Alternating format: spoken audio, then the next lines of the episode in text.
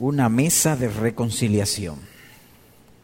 Leo en segunda de Crónicas, capítulo 30, versículos 18 al 20. Pues una gran multitud del pueblo, es decir, muchos de Efraín y de Manasés, de Isaacar y de Zabulón, no se habían purificado. No obstante, comieron la Pascua contrario a lo escrito. Empero Ezequías oró por ellos, diciendo, que el buen Señor perdone a todo el que prepare su corazón para buscar a Dios el Señor, Dios de sus padres, aunque no lo hagan conforme a los ritos de purificación del santuario. Y oyó el Señor a Ezequías y sanó al pueblo. Quisiera empezar, creo que es pertinente o necesario, enfocarnos la ocasión de estas palabras. Bueno, nos dice allí que se quería restaurar la celebración de la Pascua en Jerusalén y que ese evento tuvo como dirigente al rey Ezequías. De él surgió la idea, los preparativos para realizar esta Pascua. Así que llamo vuestra atención en este inicio leyendo el versículo número uno de este mismo capítulo. Entonces Ezequías envió aviso por todo Israel y Judá y también escribió cartas a Efraín y a Manasés para que vinieran a la casa del Señor en Jerusalén a fin de celebrar la Pascua al Señor Dios de Israel.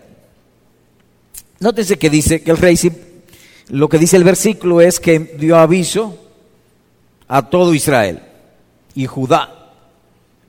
Verso 2. Pues el rey y sus príncipes, es como diríamos el presidente y sus secretarios de estados, o el presidente y sus ministros, sus príncipes, los que gobernaban, y toda la asamblea en Jerusalén, la iglesia, es decir, que estaba el rey, estaban los líderes y toda la asamblea, habían decidido celebrar la Pascua en el mes segundo porque no la habían podido celebrar a su debido tiempo, pues los sacerdotes no se habían santificado en número suficiente, ni el pueblo se había reunido en Jerusalén. Así que lo que está hablando allí es que él no tomó la iniciativa, aunque el versículo número uno dice que Ezequiel envió, pero él lo hizo como una decisión después de reunir a sus príncipes o los gobernantes y a la asamblea, como si fuera aquí los líderes y todos los miembros de la iglesia y deciden hacer algo. Versículo 5. Así que proclamaron un decreto, se mandó un decreto para hacer correr la voz por todo Israel.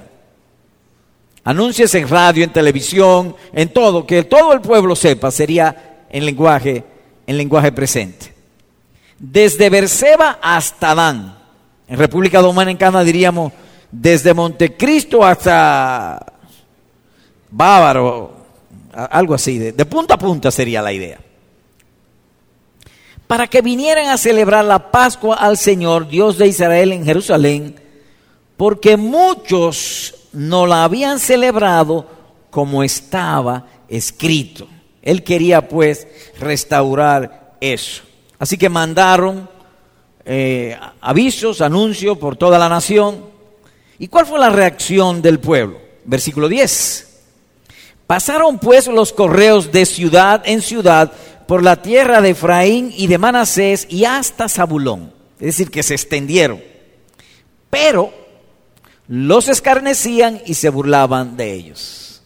Es decir, que hubo una parte del pueblo en ese lugar que se burlaba de ellos, lo escarnecían le decían epítetos o qué sé yo, nombre para burlarse de ellos. Verso 11. No obstante, o a pesar de, algunos hombres de Aser, de Manasés y de Zabulón se humillaron y vinieron a Jerusalén. De manera que el rey, como he dicho, tomó la decisión, se mandó un decreto y vinieron una gran, una gran multitud, o muchos de entre ellos, se humillaron. Es decir, que no hicieron caso a las burlas. Se nos está llamando para honrar a Dios, queremos ir hacia allá. Versículo 17. Porque había muchos en la asamblea que no se habían santificado. Por eso, como algo extraño, está hablando el escritor divino como algo no normal o fuera de lo normal o de lo establecido, por eso los levitas estaban encargados de la matanza de los corderos de la Pascua por todo el que estaba inmundo para santificarlos al Señor. No se suponía que los levitas hicieran eso. Leví tuvo tres hijos, Coat, Gersón y Merari. Esos lo hacían los sacerdotes o los hijos de Coat. Pero allí la cosa no estaba bien y recordemos que se leyó que lo estaban haciendo no conforme a lo que está escrito. Y aún los levitas hicieron un trabajo que no era el suyo, sino que era de los sacerdotes, como dice Levítico capítulo 1, versículo número 5. Así que esta es la situación de lo que allí está pasando. O previo a los versículos 18, 19 y 20. ¿Cómo hablaremos entonces de ese pasaje, capítulo 30 del 18 al 20? De esta manera. Primero, una breve explicación del pasaje. Y segundo, le haremos tres preguntas a esta narración. Así que Enfoquemos el pasaje para empezar a explicarlo. Y cuando lo vemos, se ven tres asuntos allí. El estado y condición del pueblo, la oración de Ezequiel por ese estado condición y la respuesta de Dios a la oración del rey Ezequías. Así que vamos a ver ahora el estado y condición del pueblo. Y el escritor divina, divino enseña en el pasaje que la condición era doblemente inadecuada. Doblemente inadecuada. Es decir, que por dos cosas ellos no podían o no debían participar de la Pascua. Lo primero, la indisposición. Dice el versículo 18, una gran multitud, es decir, que eran muchos. Multitud viene de miles, una gran multitud, eran miles del pueblo de Efraín y Manasés y de Sacar y Zabulón, no se habían purificado. Había un rito, había una, una norma en, Levítico que decía cómo debía uno prepararse, limpiarse y santificarse para participar de la Pascua. Pero ellos no lo habían hecho, no se habían purificado. De manera que ellos eran culpables de alguna inmundicia o alguna contaminación de carácter legal. Cuando decimos alguna contaminación de carácter legal, estamos diciendo que habían hecho cosas que la ley mandaba a no hacer. Un ejemplo, quizás se comieron un puerco asado. Es decir, estaba prohibido que ellos comieran ser Estoy dando un ejemplo. El asunto era que no estaban purificados para poder participar de la Pascua. Así que eso fue lo primero. Había una contaminación o impureza legal. Y por el otro lado, debieron haberse abstenido de no participar. Así que la falta de ellos fue doble. Porque dice el texto, no obstante, verso 18, comieron la Pascua contrario a lo escrito. Indispuesto, pudieron haberse limpiado, pudieron haberse santificado y no lo hicieron. ¿Por qué razón no lo hicieron? No lo sabemos. Pero no lo hicieron. Así que entraron indispuestos con ligereza a cumplir esta ordenanza. Eso no es nuevo en el pueblo de Dios. Recordemos en primera los Corintios lo que pasaba allí, que algunos se adelantaban, no traían ni pan ni vino, se sentaban a esperar que alguien, una familia, trajera pan y vino. Entonces, cuando lo dejaba en la mesa, ellos iban pa, pa, pa, pa, pa, pa y se lo comían. Es decir, venían de una manera indispuesta. Así que esa fue la condición o estado del pueblo. La oración de Ezequías. Volvemos al versículo 18. Empero, dice al final, Ezequías oró por ellos. Lo cual indica que estaban en falta porque oró por ellos. Diciendo que el buen Señor perdone a todo el que prepare su corazón. De corazón estaban preparados, pero conforme al rito no estaban preparados. Porque el perdón es para eso que estaban preparados. Recordemos que hay lo que se llama el deseo del corazón y hay también la ceremonia. Voy a tratar de ilustrar esto. Este, yo estoy preparado para venir a predicar a la iglesia, pero vengo en traje de baño. Supongamos, yo estoy ilustrando simplemente. Tuve el deseo, pero también de una manera indispuesta.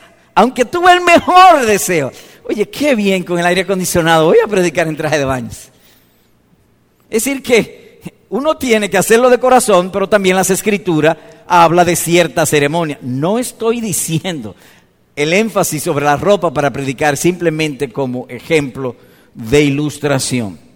Así que esa fue su oración y repito, que el buen Señor perdone a todo el que prepare su corazón para buscar a Dios el Señor, Dios de sus padres, aunque, esa fue su oración, aunque no lo haga conforme a los ritos, a los asuntos externos de purificación del santuario.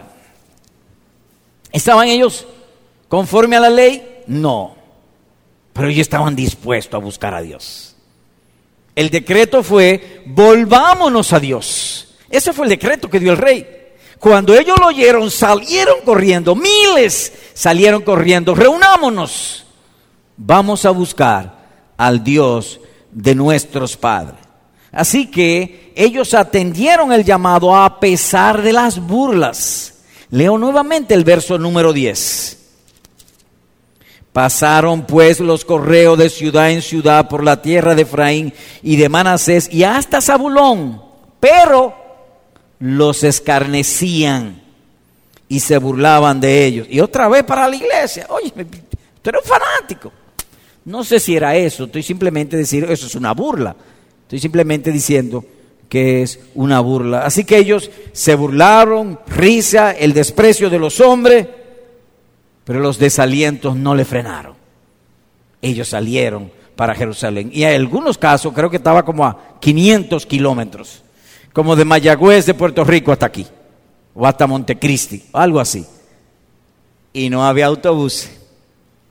Es que era un viaje de varios días a pie. Así que ellos tenían el corazón para eso. O dicho de otro modo, en los externo, en lo externo ceremonial estaban inadecuados, pero en sus corazones rectos y fervientes. Y ese fue el argumento que empleó el rey para solicitar el perdón. Permítame eh, traer aquí un caso negativo que yo espero que Dios no nos, no, nos permita nunca hacer eso. Supe de un caso en una iglesia en Londres, Inglaterra y vino una señora bien encopetada y se le veían los comienzos de su pecho muy notoriamente. El predicador se quitó el saco, bajó y se lo echó. Le dijo, Madame, aquí hay que venir bien vestida. Entonces ella tenía su corazón buscando a Dios. Pero quizás esa era la única ropa que tenía. Es decir, una cosa es lo que se ve y otra cosa es lo que es. y, y digo esto para destacar el corazón de Ezequías en este sentido. ¿Cuál fue la reacción o la respuesta de Dios a la oración de Ezequías? Versículo 20. Y oyó el Señor a Ezequías y sanó al pueblo. Dios se deleita en perdonar. Y los hijos de Israel que se hallaban en Jerusalén celebraron con gran alegría la fiesta de los panes sin levadura por siete días y los levitas y los sacerdotes alababan al Señor día tras día, cantando con instrumentos resonantes al Señor Dios de Israel. Cuando Dios perdona, hay alegría en el corazón. Cuando Dios perdona, cantamos las alabanzas con gozo, con alegría y hacemos bulla. Y hacemos bulla. Vuelvo a leer, porque me llamó la atención esto. Y los hijos de Israel que se hallaban en Jerusalén celebraron con alegría, no, perdón, con gran alegría. Dios los sanó, perdonó sus pecados. Corazón gozoso y alegre, corazón perdonado. La fiesta de los panes sin levadura por siete días. Hoy a veces que queremos nosotros cantar mucho, siete días cantando. Y los levitas y los sacerdotes alababan al Señor día tras día, cantando con instrumentos resonantes, batería y cuanta cosa. Quizá tenían diez baterías, yo no sé. Qué bueno es el Señor, porque mire, yo, yo duré un tiempo que esa batería aquí, uy, y mis hijos poniéndome presión y otros hermanos, no, que hay que comprar una batería. Y yo ni oía. ¿Cómo tú decías? Dime otra vez que no te oí. Hay ocasiones en que Dios se agrada en que la cántico, las alabanzas sean resonantes. Dios nos ayude. Así que eso es lo que la breve explicación del pasaje. Vamos a hacerle ahora tres preguntas al pasaje. Tres preguntas. Y que son el punto central de nuestro estudio con el fin de caer en que esto es una mesa de reconciliación. Primera pregunta. Si aquella multitud del pueblo no pecó en venir así a la ordenanza, ¿pecaron ellos? Seguro que sí. Porque Ezequiel pidió perdón. Y si él perdió perdón era que ellos habían pecado. Comieron la Pascua no conforme a lo que está escrito. Fue una ofensa contra la palabra de Dios. Y todo servicio a Dios está preindicado por Él mismo. Yo no puedo procurar agradar a nadie si yo no sé qué es lo que le agrada a esa persona.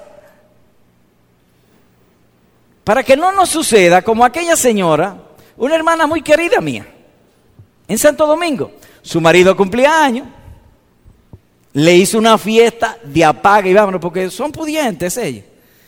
Le hizo una fiesta de apague y vámonos, y invitó muchísimo, sin orquesta, pero una fiesta de high class. Bueno, el marido llega. El marido es de origen muy humilde, de un campo, no voy a decir ni de dónde.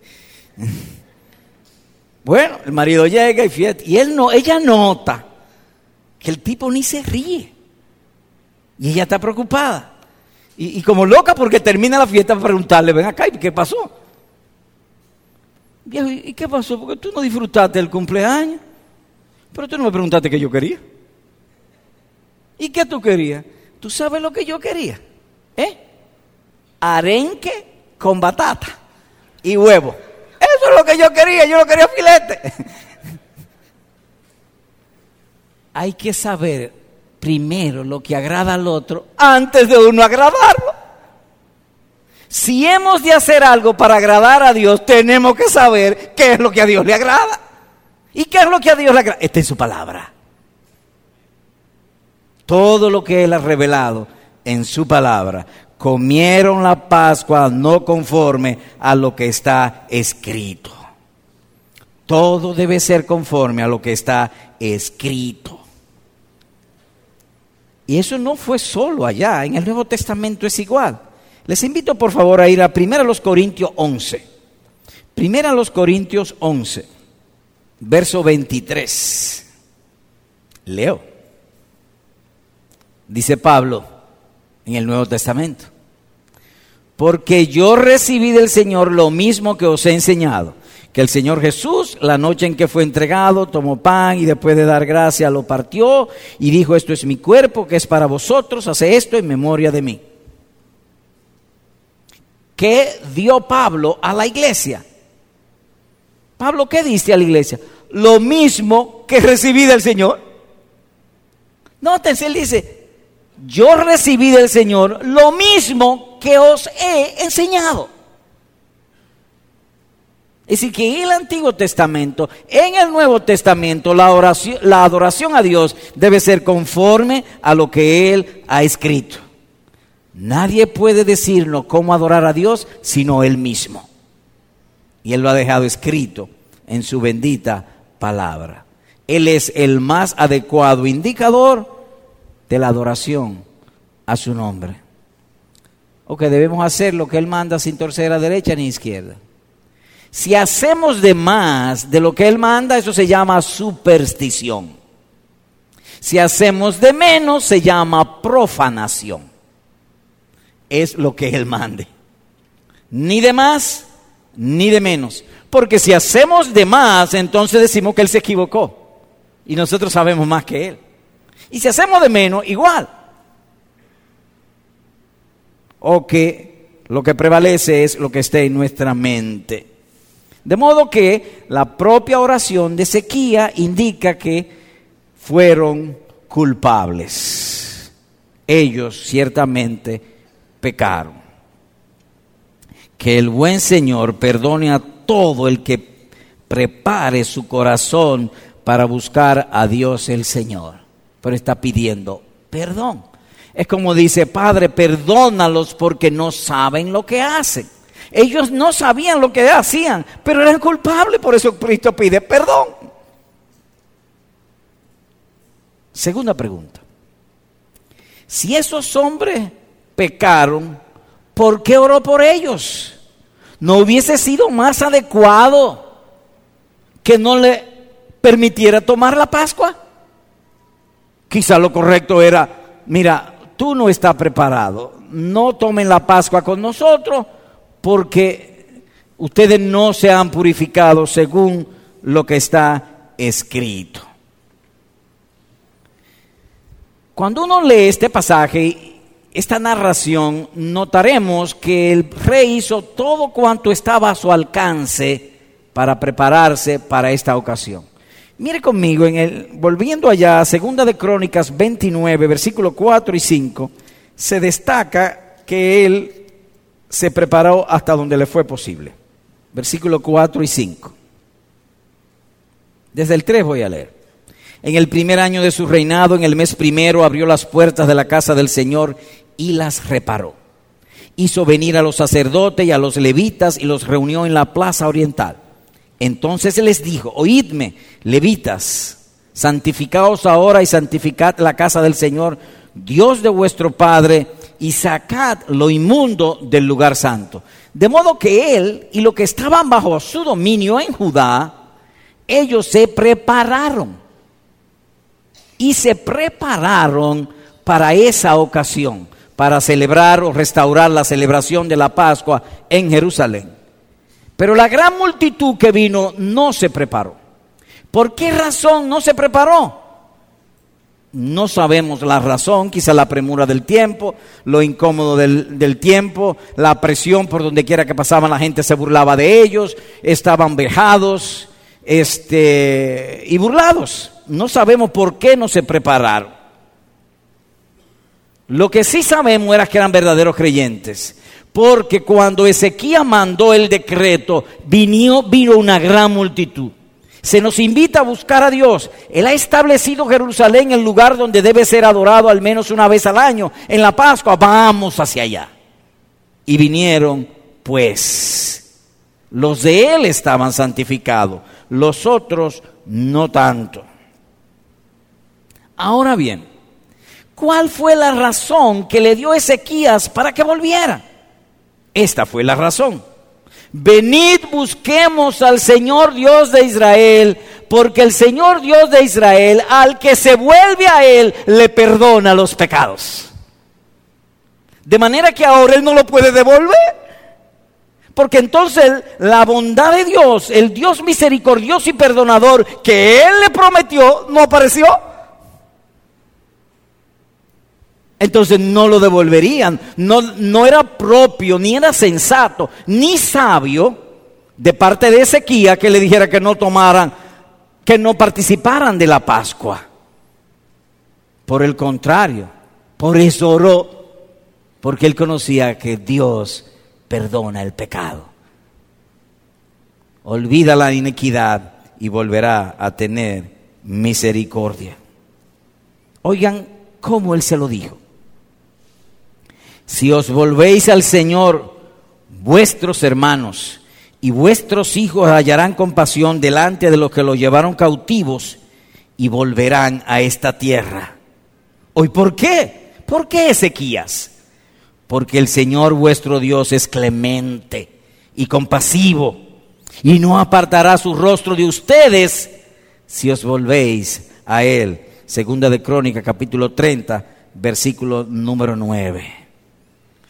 En otras palabras, que si Él hubiese devuelto o le impide tomar la Pascua, el enemigo saldría ganando. Pero ahora quien salió ganando es Dios. La gloria de Dios se manifestó porque su gloria es perdonar el pecado. Dios se deleita en salvar. Tercera pregunta. ¿Los hubiese Dios castigado por una falta tan pequeña de no haberse limpiado según la ley? Bueno, Quizás la falta fue ocasionada por la estrechez del tiempo, un camino largo, cientos de kilómetros, y cuando uno suele estar en esas condiciones, la debilidad aflora, y cuando la debilidad aflora, el error espiritual y bíblico está a la mano. De manera que quizá esa fue la razón por la cual no pudieron eh, santificarse. Ahora bien, no importa dónde esté el pecado, Dios lo castiga. En la cena del Señor, en 1 Corintios 11, leemos lo siguiente. Por esta razón hay muchos débiles y enfermos entre ustedes y muchos duermen. 1 Corintios 11, 30. Había un desorden allí. Habían enfermos, habían debilitado y algunos lo mataron. Dios castiga el pecado. Y otro caso, el caso de Usa. ¿Recuerdan ustedes cuando David quiso traer el arca al tabernáculo? Que los bueyes se movieron y el arca se iba a caer. Y Usa fue a agarrar el arca para que no se cayera. Y le puso la mano al arca y ahí mismo lo mataron. Sí, Dios castiga el pecado. Dios es amante, perdonador, pero celoso de su adoración. Pero también Él perdona el pecado y es clemente y compasivo. Más aún, está escrito en Levíticos que si alguno comía de la Pascua sin santificarse o sin limpiarse, sin purificarse de las contaminaciones corrientes de los hombres, sería cortado del pueblo o le quitarían la vida. Ahora, ¿qué aprendemos de esto aquí? Sobre todo de esta tercera pregunta. Lo siguiente. Y voy a leer.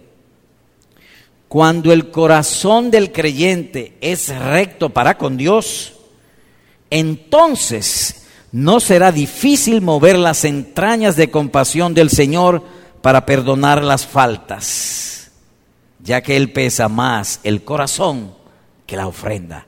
Termina la cita. Lo voy a repetir.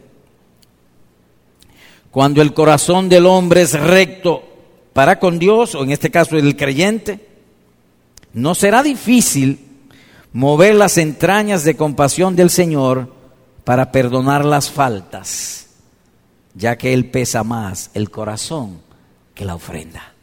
Y esa fue la petición. Están aquí de todo corazón. Y Dios oyó la oración y los perdonó. Bien, ¿qué vimos en esta ocasión? Bueno, vimos la explicación del pasaje. Les hicimos tres preguntas al pasaje y dos breves aplicaciones tengo.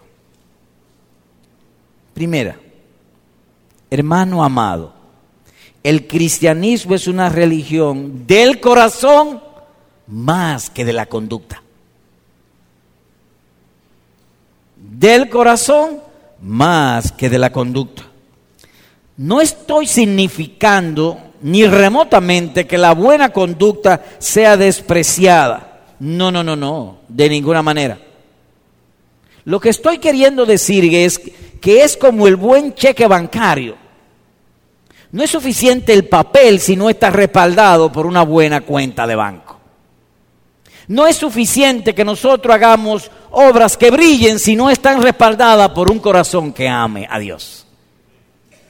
Eso es lo que estoy queriendo destacar, que el cristianismo es una religión del corazón más que de la conducta. En segundo y último lugar, hermano, cuando venimos a esta mesa, examinémonos a nosotros mismos. Ahora bien, cuando decimos o exhortamos de examinarnos a nosotros mismos, no estamos diciendo esto para que tú te abstengas. No, no, no. Esta es una mesa de reconciliación. A esta mesa vienen los pecadores. Esta es una mesa para pecador de la cual no somos dignos. Digno es el Señor, como cantamos, no nosotros. Pero vengamos con una mente y un corazón preparado para esto.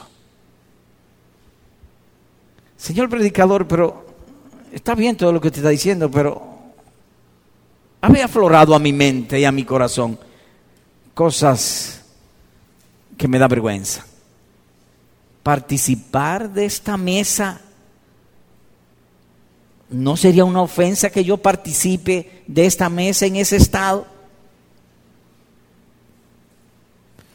Bien, ¿qué tú quieres que te responda? ¿Yo o las escrituras? ¿O las escrituras? Pues vamos a las escrituras. Vamos a Mateo 26 para ver o responder a tu pregunta. Mateo 26.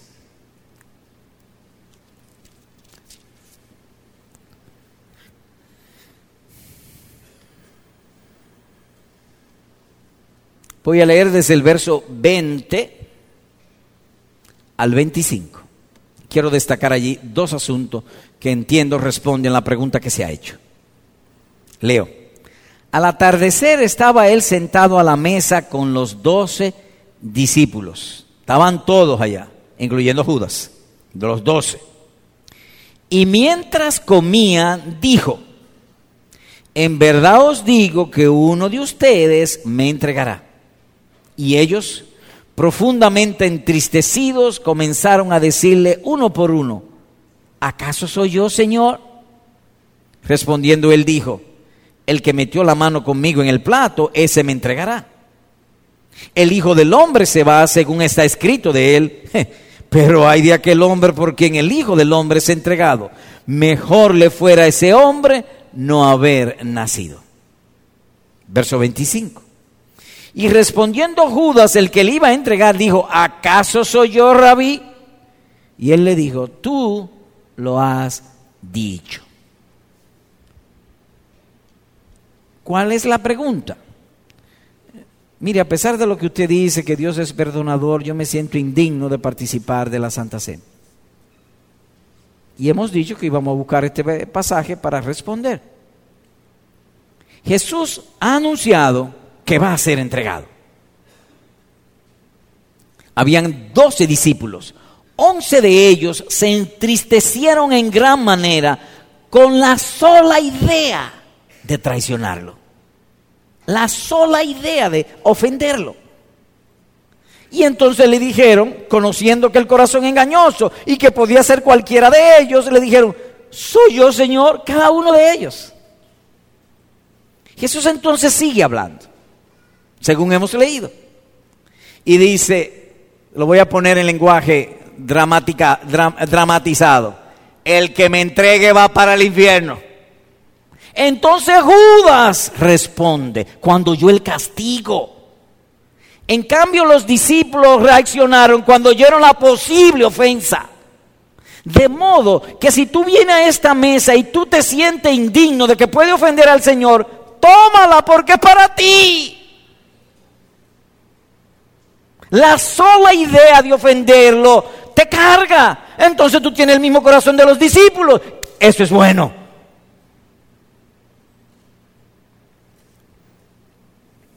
Somos hijos de Jacob.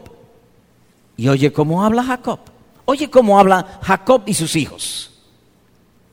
Dice Jacob en Génesis 32, 10.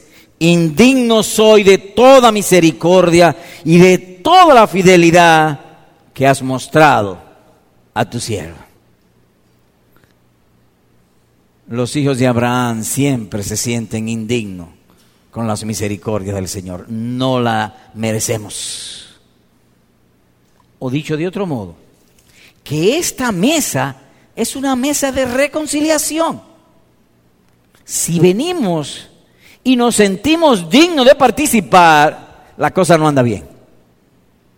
Estamos muy llenos de nosotros mismos. Pero si venimos y nos sentimos indignos de participar, entonces la invitación es para ti.